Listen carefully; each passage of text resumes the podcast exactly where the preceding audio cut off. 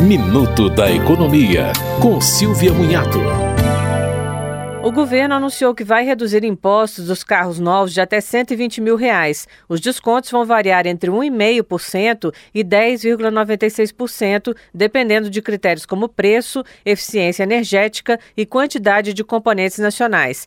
Enfim, quem estiver interessado terá que esperar um pouco pela edição de um decreto e uma medida provisória nos próximos dias. De acordo com a Associação Nacional dos Fabricantes de Veículos Automotores, o preço final ao consumidor pode cair para menos de 60 mil reais. Quando os normativos forem editados, os descontos serão imediatos, atingindo inclusive os veículos que estiverem nos pátios das montadoras. Você ouviu Minuto da Economia, com Silvia Munhato.